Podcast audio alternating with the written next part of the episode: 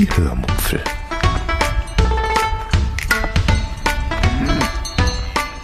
Aus dem Tagebuch einer Allgäuerin.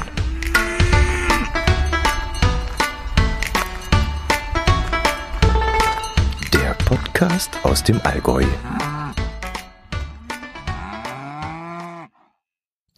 Hallo und herzlich willkommen zur 364. Episode der Hörmupfel. Heute erzähle ich euch von unserer zweiten Reise nach Rom mit Papstaudienz von Neapel und dem Vesuv sowie von Amazon Prime. Viel Spaß beim Hören. Ja, mache ich es so wie auch beim letzten Mal, erzähle ich euch erst einmal etwas Aktuelles aus meinem Leben und dann von unserer zweiten Reise nach Rom, äh, bei der wir den Papst getroffen haben. Wir sind bis jetzt ganz gut ohne Netflix, ohne Amazon, ohne Magenta TV, ohne Disney irgendwas, also ohne all diese Streamingdienste ausgekommen. Das liegt daran, dass das analoge Fernsehen bis jetzt immer genügend Alternativen für uns bereitgehalten hat. Allerdings bin ich in den letzten, ja, so ein, zwei, drei Jahren auch immer mehr dazu übergestiegen, die Filme auf der Mediathek anzuschauen, weil ich meist abends erst gegen 21 Uhr so weit bin, mich vor den Fernseher setzen zu wollen. Also zu einer Zeit, wo um, ja, wo die 20.15 Uhr Filme bereits eine Weile laufen. Oft gefiel mir dann auch manchmal einen Film nicht, den ich dann zeitnah angeguckt habe und ich habe dann mittendrin umgeschaltet und in ein anderes Programm gewechselt und dort lief dann eben schon bereits der andere Film und das fand ich immer ein bisschen doof. Deshalb bin ich wie gesagt auf Mediathek umgestiegen und dort vor allem auf ZDF und ARD und Arte, weil diese Sender die schönsten und übersichtlichsten, übersichtlichsten Mediatheken haben. Gut, aber irgendwann hatte ich äh, in Zeiten von Kurzarbeit, Dauerregen und Pandemie äh, die Mediathek leer geguckt. Das heißt, ich fand einfach nichts mehr, was mich interessieren würde. Und da reifte dann langsam bei mir die Idee, es doch wirklich einmal mit irgendeinem Streamingdienst zu probieren. Als erstes fiel mir dann seltsamerweise Netflix ein, was durchaus bedeutet, dass Netflix offensichtlich ein sehr gutes Marketing hat, wenn mir genau das nämlich als erstes einfällt. Ich habe es mir dann mal angeschaut und wurde aus dem bisschen, was mir da angezeigt wurde, eher nicht schlau. Äh, ich wollte also sehen, was kann man denn so anschauen und das war sehr schwer zu finden. Ähm, ich hatte eigentlich überhaupt keine richtige, vernünftige Übersicht. Man wurde eigentlich eher dazu genötigt, sich erst einmal anzumelden, um dann eine Übersicht zu bekommen. Also das Ganze war sehr versteckt irgendwo angebracht. Und auch die Kosten habe ich nicht auf den ersten Blick, die habe ich bis jetzt noch nicht gefunden. Und auch ähm, die Vertragslaufzeit, wie, wie lang ist das, wie kann ich kündigen und so, das war alles sehr, sehr unübersichtlich und hat mich sofort abgeschreckt. Also habe ich dann schnell die Lust an Netflix verloren und habe mir dann Amazon angeschaut. Das war zwar besser, aber ich würde jetzt auch nicht sagen 100% besser. Also auch da gab es so äh, die eine oder andere Krux. Allerdings konnte ich gleich auf Anhieb sehen, was einem da so geboten wird, welche Filme man angucken kann. Und ähm, ja, das fand ich dann schon ganz gut. Davon abgeschreckt von Amazon hat, man, hat mich allerdings die Tatsache, dass ich noch immer auf diesem Stand war, dass man dort so einen Stick braucht, um Amazon-Videos schauen zu können. Und mit diesem Gedanken im Hinterkopf war mir das dann anfangs ein bisschen zu doof, äh, gedanklich, ähm, wegen einer kurzfristig gefassten Schnapsidee, die ich da hatte, äh, gleich so einen Stick bestellen zu müssen und mir zuschicken lassen zu müssen. Aber wie gesagt, ich habe mir die Sache dann trotzdem angeguckt und bin dann auch ganz schnell auf den Trichter gekommen, dass man diesen Stick gar nicht mehr benötigt, wenn man nämlich einen, ein TV-Gerät hat, ein sogenanntes mh, hm, Smart TV-Gerät. Und das haben wir eben, wir beide. Und als ich da so rumgescrollt bin, äh, habe ich dann eben gesehen, die, die Filme, die man so angucken kann. Das waren vor allem irgendwelche Actionfilme, die mich in der Regel gar nicht interessieren. Und dann habe ich auch gesehen, dass mh, relativ viele alte Filme von 1997, 2001 und so äh, zu sehen waren, äh, kostenlos. Und äh, das hat mich am Anfang auch ein bisschen abgestreckt, äh, abgestreckt, abgeschreckt. Äh, was ich dabei dann auch festgestellt habe, mh, man sollte sich diese Programmübersicht dann unbedingt auf dem PC anschauen. Also ich habe es dann erstmal versucht auf dem Smartphone anzugucken und durchzuscrollen und das war sehr, sehr unübersichtlich und habe dann den Fernseher äh, angeschaltet und habe da mal so ein bisschen durchgeguckt. Das war auch sehr unübersichtlich. Kam ich da überhaupt schon rein? Erzähle ich euch jetzt gerade einen Stuss?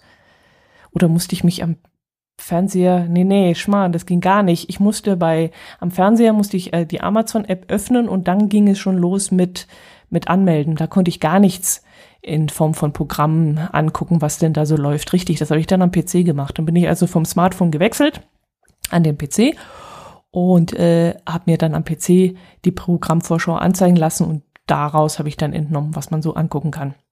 Apropos Fernseher, das habe ich noch gar nicht gesagt. Der Plan war eben, das Programm auf dem Fernsehgerät anzuschauen. Ich weiß, dass viele von euch äh, die ins, das nur noch inzwischen auf Tablet oder Laptop anschauen, also die Filme. Das ist für mich aber eher, ehrlich gesagt, eher eine Notlösung, weil ich ja den Luxus eines riesigen Fernsehers habe, den ich dann eben auch genieße. Ab und zu muss ich mal zwar irgendwas auf dem Smartphone anschauen, wenn, ich weiß gar nicht mehr, wann ich genau auf dem Smartphone, gucke ich YouTube auf dem Smartphone? Nee, auch nicht. Das bin ich dann auch mit dem TV-Gerät. Und dann schaue ich mir die YouTube-Videos auch auf dem Fernseher an. Ja, ich weiß jetzt gar nicht, warum ich irgendwas auf dem Smartphone anschaue. Ja, ist ja auch egal. Ich will jedenfalls Filme am Fernseher anschauen. Wozu habe ich das Riesending, wenn ich dann Filme auf dem Tablet streamen würde? Das ist ja für mich völliger Nonsens. Äh, ja, jetzt bin ich abgeschweift. Wo war ich eigentlich wieder? Ach ja, beim Stick. Ich war ja auf dem Wissensstand, dass man dazu einen Stick braucht, um Amazon-Videos anschauen zu können. Wir hatten auch mal einen solchen Stick. Mein Herz allerliebster hatte mal einen von einem Kumpel gekauft. Das ist allerdings auch schon ein paar Jahre her. Den hat er aber niemals angeschlossen und auch niemals angemeldet und ausprobiert, weil er nämlich gemerkt hatte zur damaligen Zeit, dass er gar keine Zeit hat, äh, Streamingfilme anzugucken. Denn wir haben in diesem Sommer das Haus renoviert und es äh, gab da, ja, es war halt keine Pandemie und man hatte irgendwie ständig irgendwas anderes zu tun, andere Dinge zu erledigen und da hat man einfach keine Zeit gehabt, fern zu sehen. Außerdem hatten wir damals noch eine sehr langsame Internetleitung und hatten so den Verdacht, dass das sowieso nicht funktionieren würde. Nichtsdestotrotz, man hätte es ja ausprobieren können, haben wir aber nicht. Aber jetzt sind eben momentan andere Zeiten.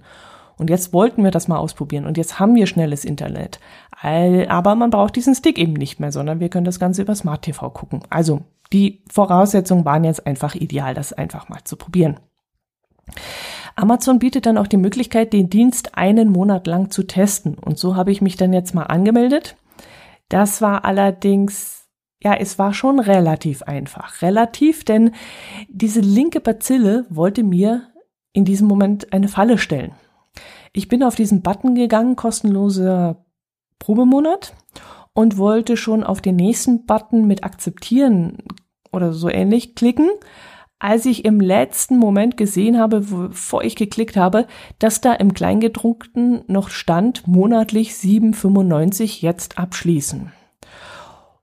Und wenn ich da jetzt drauf geklickt hätte, hätte ich tatsächlich statt des Monat, äh, des Probemonats gleich einen Monatsvertrag abgeschlossen. Und ich musste dann noch einmal in der zweiten Ebene, wo ich eigentlich schon davon ausgegangen bin, dass ich nur einen Probemonat abschließe, musste ich ganz nach unten scrollen.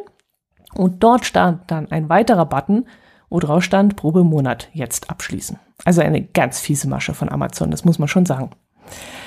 Aber ich hatte es ja Gott sei Dank rechtzeitig gesehen und habe jetzt einen Monat Zeit, Amazon Video, Amazon Music und Amazon Reading kostenlos zu testen. Ich muss allerdings darauf achten, es rechtzeitig zu kündigen. Wenn ich es nämlich nicht haben will, äh, also dieses, dieses normale äh, Abo nicht haben will, dann muss ich rechtzeitig äh, abmelden oder äh, kündigen, weil sonst das Probe-Abo automatisch in ein Monatsabo überläuft. Ich habe dann auch gleich beide Smart TVs mit Amazon verbunden und meinem Herz allerliebsten dann gesagt, dass er jetzt mal gucken soll, ob das etwas für ihn ist inzwischen. Und er hat das dann auch gemacht und gleich mal einen Film ausgeliehen. Das heißt, er hat dafür bezahlt, einen Film auf Amazon gucken zu können. Ja, das kann man auch machen, muss man aber eigentlich nicht, denn die Auswahl ist schon sehr groß. Es gibt ähm, sehr viele Videos, ach so, das ist auch noch so eine Sache. Es gibt sehr viele Videos, die in diesem Abo enthalten sind. Es gibt aber auch noch Videos, die eben nicht enthalten sind, die man dann nur mh, hm, leihen oder kaufen kann, vergünstigt. Aber ich glaube, das brauche ich euch gerne erzählen, das wisst ihr besser als ich. Jedenfalls hatte sich mein Herz allerliebster vor äh, ein paar Wochen eine DVD auf seine Wunschliste gestellt gehabt, die er sich dann irgendwann einmal kaufen wollte. Und weil er der Meinung ist, dass er diesen Film sowieso nur einmal anschauen möchte, hat er sich ihm jetzt im Rahmen dieses Probeabos für 4,99 Euro geliehen. Die DVD selbst hätte 11,99 Euro gekostet und damit ist er eben etwas günstiger weggekommen und schaut sich den Film sowieso nur einmal an. Wenn ich dran denke, erzähle ich euch mal in einer der äh, folgenden Episoden über den Film, weil das ist auch gar nicht so, so äh, unspannend für euch vielleicht. Ja, und dann hat er abends noch den einen oder anderen mm, anderen Film angeschaut und jetzt überlegen wir uns einmal, ob wir nach diesem Probemonat ein richtiges Abo abschließen sollen und wenn ja, dann welches. Äh, vermutlich wird es auf dieses Monatsabo rauslaufen, das zwar im Durchschnitt mehr kostet, als wenn man ein Jahresabo nimmt. Aber ich gehe mal davon aus, dass wir, sobald es wieder Sommer wird, äh, kaum noch vor der Glotze sitzen werden und deshalb lohnt sich das Jahresabo nicht für uns. Wenn man andere Podcaster so reden hört, wie die über Streamingdienste reden und ja auch wesentlich mehr Erfahrung haben als ich, scheint das aber trotzdem eine ziemlich diffizile Sache zu sein. Da gehen die Meinungen wirklich sehr auseinander.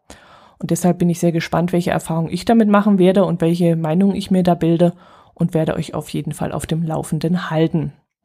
Und ich werde mir auch überlegen, ob ich von dem einen oder anderen Film berichten soll.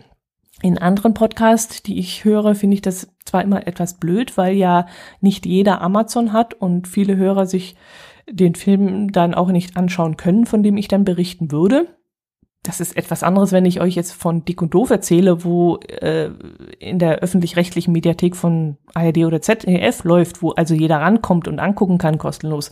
Dann ist das was anderes.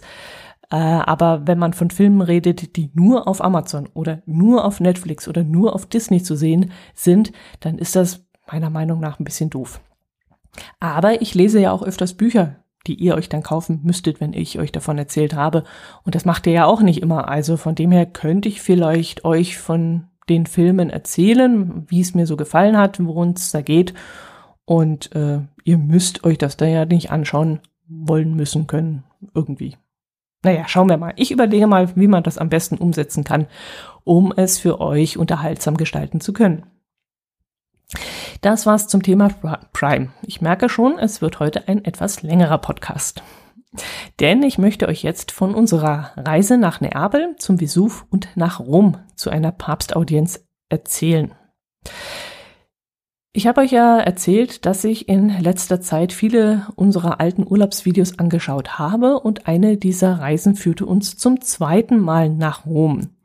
Beim ersten Mal hatten wir ja am Bracciano-See auf einem sehr günstigen Campingplatz übernachtet. Aber dieses Mal sollte die Reiseroute ein wenig anders verlaufen, weshalb wir dann auf dem Campingplatz Flaminio Village landeten.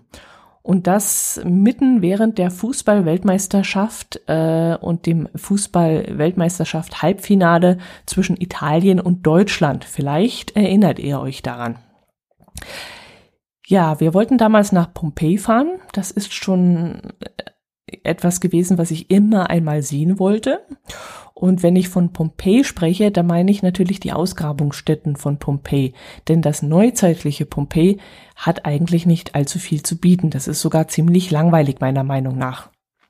Wir haben damals auf dem Campingplatz Zeus übernachtet, an dem ich mich noch sehr gut erinnern kann, weil er a sehr verkehrsgünstig lag und ein sehr guter Ausgangspunkt war und auch sonst sehr hübsch war. Auf dem Platz wuchsen nämlich Orangenbäume, an denen zu der Jahreszeit, als wir dort unten waren, ganz viele dicke, fette, saftige Orangen hingen. Und der Campingplatz, der lag nur wenige Schritte von den Ausgrabungsstätten entfernt. Ich weiß nicht mehr, wie lange wir laufen mussten. Es war sicherlich nicht lang. Lasst es vielleicht fünf Minuten gewesen sein oder so. Und dann waren wir schon am Eingang dieser Ausgrabungsstätten. Das war dann auch eines unserer ersten Ziele, das wir ansteuerten, nachdem wir den Campingplatz erreicht hatten und uns dort eingerichtet hatten.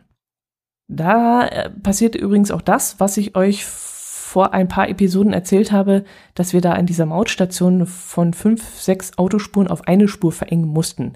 Und äh, dass das mitten in der Raschauer abends passiert ist und wir dann ziemlich Panik bekommen haben um unser Eigentum, also um unser Auto, um unsere Außenspiegel, um unseren Wohnwagen, weil es da so hektisch zugegangen ist. Das hatte ich euch ja erzählt. Jedenfalls ja, waren wir am Campingplatz angekommen und sind dann gleich am nächsten Tag in die Ausgrabungsstätten spaziert. Und da sahen wir eines von den Dingen, die mir vermutlich niemals aus dem Kopf gehen wird. Denn sowas Gigantisches wie diese Ausgrabungsstätten von Pompeji habe ich davor und danach nie wieder gesehen. An Pompeji habe ich seitdem alles gemessen, was ich an Ausgrabungsstätten oder historischen Gebäuden oder sonst irgendwas irgendwann einmal gesehen habe. Und nichts Gar nichts hat mich seitdem wieder so dermaßen beeindruckt wie Pompeji. Dieses Pompeji ist so riesig groß und so faszinierend, dass man es einfach einmal gesehen haben muss. Wir hatten vielleicht auch ein bisschen Glück, zu einer Zeit oder an einem Tag dort gewesen zu sein, an dem wenig los war. Jedenfalls kann man es nicht als überlaufen bezeichnen und man kann es auch und man kann auch nicht sagen, dass sich da Menschenmassen durchgeschoben hätten, wie man es manchmal auf irgendwelchen Filmen oder Dokumentationen sieht. Also wir sind da wirklich ganz gemütlich durchspaziert. Und äh, ja, sogar mit Corona-Augen gesehen, wenn ich das Video jetzt so angeschaut habe, hätten wir dort wunderbar Abstand halten können zu den anderen Besuchern. Es war also wirklich sehr wenig los. Ich habe zu der Zeit angefangen, die Urlaubsvideos nachzuvertonen. Das heißt, ich habe hinterher ein paar Worte eingesprochen, äh, was es da auf den Bildern zu sehen gibt. Und das klang damals zwar alles noch ein bisschen holprig, weil ich eben noch nicht die Erfahrung des Podcastens hatte, aber es war durchaus informativ, muss ich schon so sagen. Also ich habe so Sachen dann eingesprochen wie, ähm, dass es im alten Pompeji, also 79 nach Christus, als diese Katastrophe da passiert ist, äh, bereits kostbare Mosaike gab, dass es Wahlplakate gab und dass es sogar Zebrastreifen gegeben hat. Und man sieht mich dann auch in diesem Video, wie ich auf einem dieser Zebrastreifen rüberlaufe. Das waren also so erhöhte erhöhte Steine, also nicht aufgemalt, wie man es jetzt vielleicht im Kopf haben könnte, also keine weiße Farbe auf der Straße aufgemalt, sondern es waren erhöhte Steine und zwischen diesen erhöhten Steinen, wo man dann von Stein zu Stein hüpfen musste, da fuhren eben dann die Wagenräder durch von den Wagen, äh, von den Autos wollte ich gerade sagen, von den Wagen eben. Ja, man sieht dann auch einige der menschlichen Überreste in Anführungszeichen derer, die da an diesem verhängnisvollen Tag im Jahr 79 nach Christus um Le ums Leben gekommen sind, als dieser Vesuv ausgebrochen ist. Also menschliche Überreste, das ist jetzt ein bisschen falsches Wort. Ja, wie erkläre ich das? Also dieser Ascheregen, der kam ja plötzlich und unerwartet und fiel über Pompeji und fiel auch über diese Menschen sehr überraschend herein. Viele von ihnen haben sich dann auf den Boden gelegt und schutzsuchend die Hände über den Kopf geschlagen und sich gekrümmt. Und dann wurden sie von dieser heißen Asche bedeckt und sind dann erstickt oder verkohlt oder irgend sowas. Ich weiß gar nicht, wie das dann funktioniert hat. Und dann entstanden in dieser erkaltenden Asche, entstanden dann Hohlräume, die dann später, als man diese Hohlräume bei Ausgrabungen fand, mit Gips ausgegossen hat, so dass dann die Form der verstorbenen, Pers verstorbenen Person erhalten blieben. Und äh, diese Gipsabdrücke, die kann man heute noch dort sehen. Und die sind wirklich sehr, ja, bedrückend. Das hat mir in meinem Gedächtnis ein, ein sich eingebrannt und einen nachhaltigen Eindruck bei mir hinterlassen. Ja, also der Besuch in Pompeji, das war wirklich eines der Dinge, die ich niemals missen möchte. Das war wirklich ein Highlight all unserer Reisen. An einem Tag sind wir dann mit dem Zug nach Neapel gefahren. Ich kann mich noch daran in, erinnern, dass es ein sehr, sehr, sehr heißer Tag war und ich eigentlich ein wenig enttäuscht von der Stadt im Allgemeinen war. So wahnsinnige Highlights, wie hier zum Beispiel Rom zu bieten hat, das hat Neapel nämlich leider nicht zu bieten. Ähm, auch der Hafen, der ist keine besonders tolle Sache, die man da gesehen haben muss. Äh, ja, eigentlich, ja, ich erinnere mich allerdings trotzdem gerne äh, an diesen Ausflug im Allgemeinen zurück, weil wir dort nämlich etwas erlebt haben, was in unseren Urlauben vielleicht nicht alltäglich ist. diese Szene ist nicht im Video zu sehen, weil wir die Kamera in diesem Moment sicherheitshalber im Rucksack versteckt hatten, damit keine potenzielle Diebe uns da irgendwie äh, ja auf uns aufmerksam werden und uns da abzocken. Ähm, ja, wie erzähle ich das jetzt? Wir hatten wohl eine Sehenswürdigkeit herausgesucht, die auf einem Hügel lag. Eine Art Festung oder Burg oder sowas oberhalb von Neapel. Und wie das so ist im Urlaub, es zieht einen entweder immer irgendwie ans Wasser oder auf einen erhöhten Punkt, von dem man aus einen schönen Blick über die Stadt hat.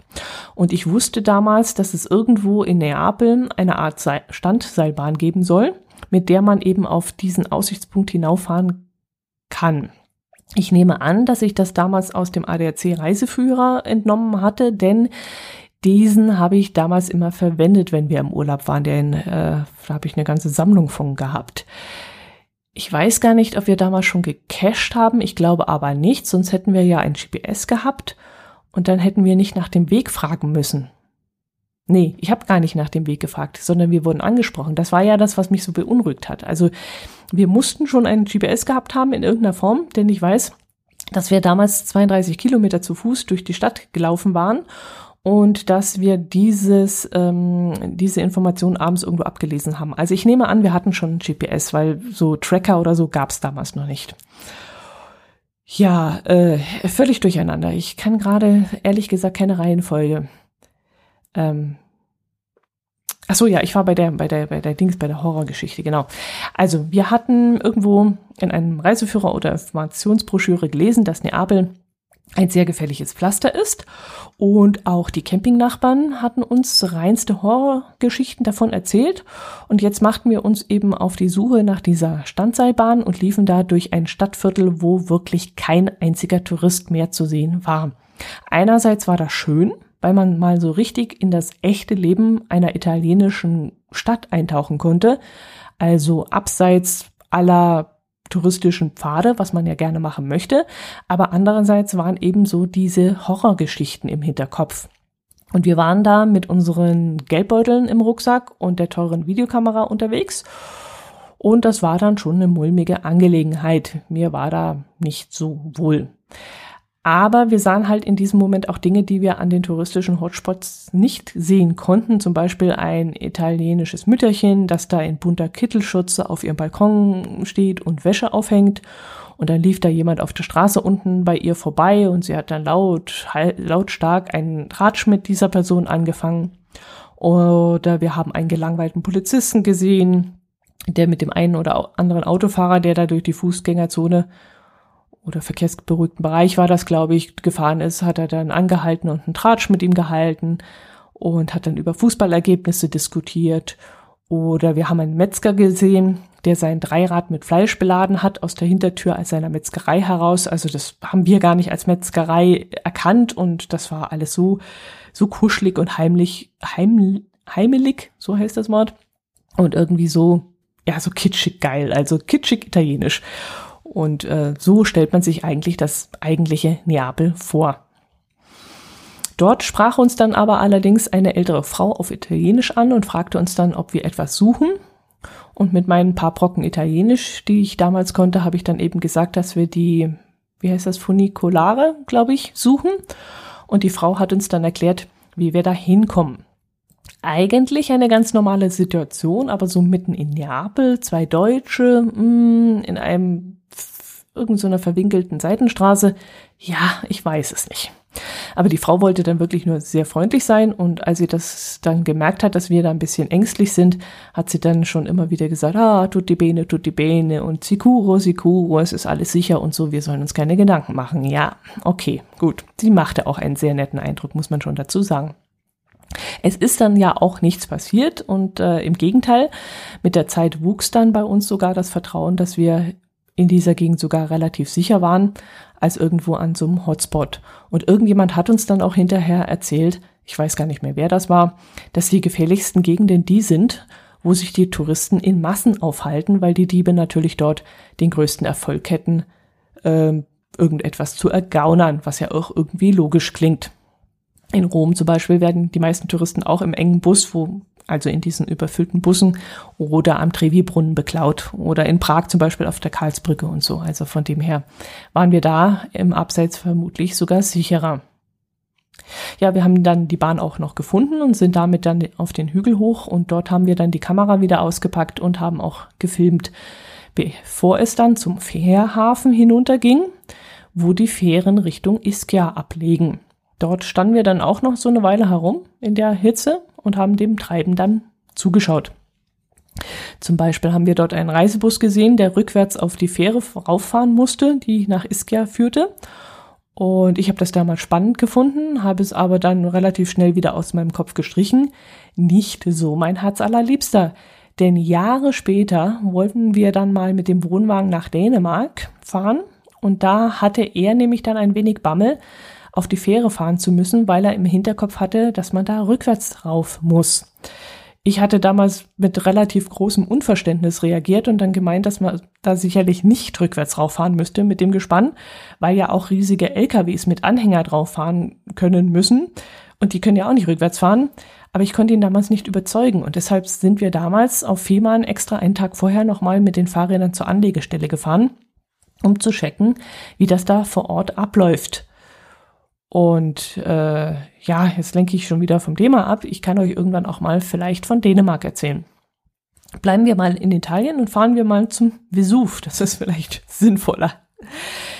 Obwohl es da eigentlich gar nicht viel zu erzählen gibt. Ich weiß gar nicht mehr, ob wir mit dem eigenen Auto zum Fuße des Vesuvs gefahren waren oder gleich vom Campingplatz aus mit dem Bus. Ich glaube, wir sind mit dem Auto erstmal zu einem großen Parkplatz, haben es dort abgestellt und wurden dann mit einem Bus hinaufgefahren. Aber nagelt mich da bitte nicht mehr fest. Ich habe nur noch in Erinnerung, dass wir da mit diesem rasanten Busfahrer, diesem Kamikaze-Busfahrer, die Straßen hoch, hochgeguckt sind. Das waren ganz schmale, staubige und kurvige Straßen und der ist da hochgedonnert, ohne Rücksicht auf Verluste. Mich wundert's heute noch, dass ich da nicht kotzen musste, weil ich das Busfahren ja nicht vertrage. Aber ich vermute mal, ich hatte so viel Angst da in dem Moment, dass mir da die Spucke weggeblieben ist. Der Vesuv selbst ist sicherlich auch ein Besuch wert. Ich denke oft daran zurück. Auch wenn der Rand des Vulkaner, Vulkans jetzt, dieser, dieser Kraterrand, jetzt nicht so spektakulär ist. Man sieht da nicht allzu viel. Also da zischt es nicht, da dampft es nicht. Das ist alles relativ harmlos wie ein karstiges Gebirge eher aber nichts Spektakuläres. Spektakulärer fand ich dahingehend den ähm, Vulkankrater von äh, Solfatara. Äh, das im, ist, glaube glaub ich, im Stadtgebiet von Pozzuoli, wenn ich mich richtig erinnere, bei, bei Neapel. Dort gibt es auch einen Campingplatz. Den haben wir damals aber nicht ausgewählt, weil ich gelesen hatte, dass es dort den ganzen Tag nach Schwefel riechen soll. Und ähm, das wollten wir uns da nicht antun, weil das ist ja doch ein bisschen muffelig. Wir haben aber, wie gesagt, einen ähm, ein Ausflug zum Vulkankrater von Solfatara gemacht. Und das ist ein flacher, staubiger, kahler Kessel mit Sand und mit Schotter und mit Felsen.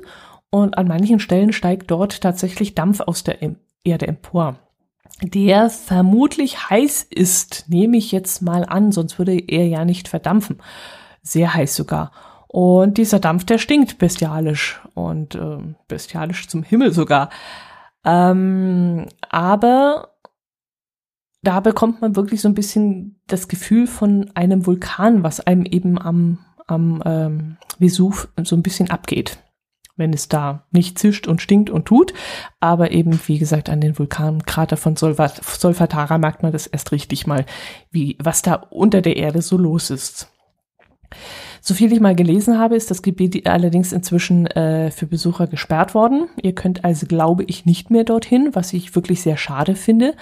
Aber dort ist wohl mal eine junge Familie ums Leben gekommen. Da muss irgendwie ein Junge in eine Felsspalte gefallen sein und die Eltern, die ihn da retten wollten, die sind dabei eben auch ums Leben gekommen und seitdem ist das für die Öffentlichkeit nicht mehr zugänglich, das Gelände.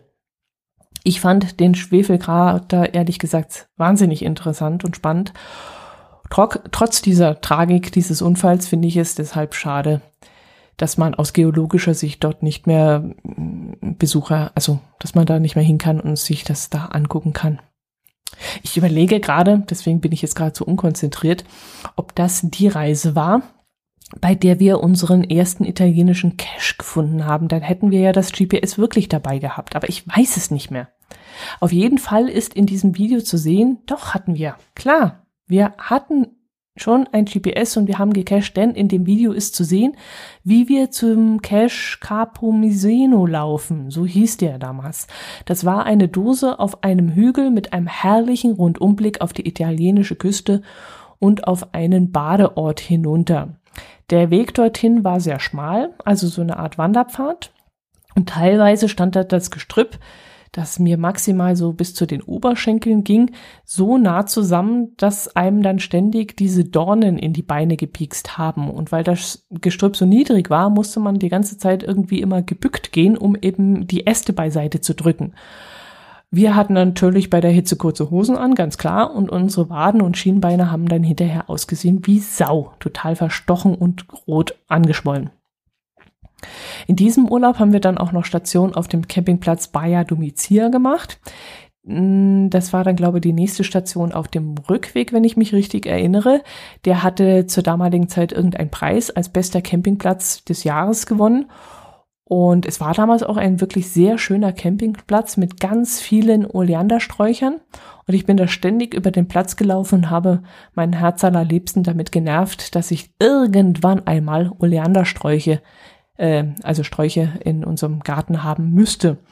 Bei unseren eher kühlen Temperaturen und langen Wintern ist das natürlich völliger Nonsens, aber vielleicht probieren wir das wirklich irgendwann mal aus, dass wir so Oleandersträuche in äh, Tontöpfe machen und die Tontöpfe dann halt im Winter irgendwie in Keller räumen oder so. Von diesem Campingplatz aus haben wir dann auch einen Tagesausflug mit dem Bus gemacht.